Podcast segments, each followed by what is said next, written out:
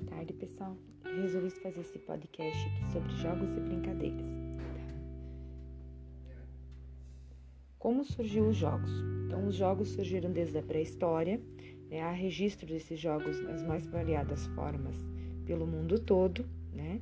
Então, para que, que eles jogavam? Que tipo de jogos eles faziam? Eles disputavam por habitações de cavernas, por tamanho de caça, eles desenhavam a caça na parede das cavernas, eles não sabiam falar. Então, era uma forma de fazer um jogo competitivo pelo aquele espaço.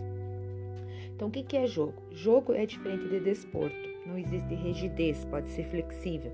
Então, o jogo, a gente pode modificar a regra e ele não perde a essência. Né? Por exemplo, um caçador, eu posso jogar com uma base, sem a base, é, com a mão quente, mão frio, ele não vai perder a essência. E o desporto são esportes que a gente não pode modificar a regra constantemente. Esses são esportes que existem as regras e elas têm que ser é, é, levadas a sério, né? Então, por exemplo, não dá para modificar, tá? É, aí nós temos, por exemplo, as brincadeiras. Então, as brincadeiras, então elas têm um aspecto lúdico. Lúdico vem da palavra brincar, tá? Liberdade de movimento, identidade cultural e regional, local, né?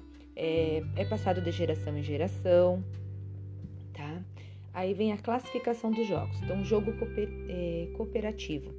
Ele é um contraponto ao espírito exacerbado pela sociedade capitalista. O que quer dizer isso? É um jogo cooperativo, ele trabalha os valores, é, espírito de equipe, socialização, a cooperação, né? Então é um jogo onde todos é, trabalham pelo mesmo objetivo.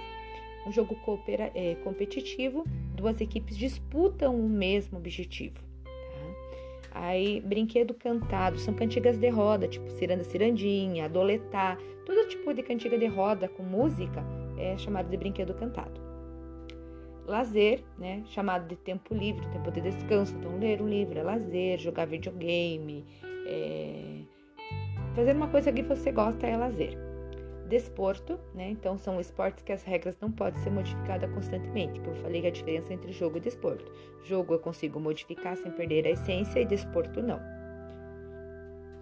Recreação, então o que é a recreação? São brincadeiras, né? São atividades lúdicas, de todo tipo de brincadeira. E a recriação ela teve uma movimentação, eh, digamos, um reconhecimento.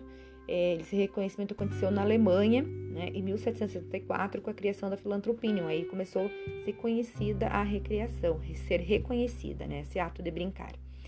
Bom, então nós temos os eh, jogos e brincadeiras populares, como a amarelinha, brincadeiras e cantigas de roda, como escravos de Jó, jogos de tabuleiro, né, que são jogos de raciocínio, jogos dramáticos, que são jogos de mímica, e jogos cooperativos, tipo mãe corrente.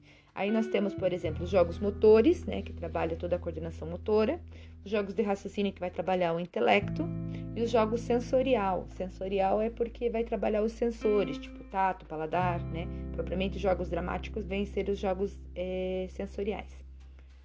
Bom, então nossa aula seria sobre isso hoje. Qualquer dúvida, perguntem lá.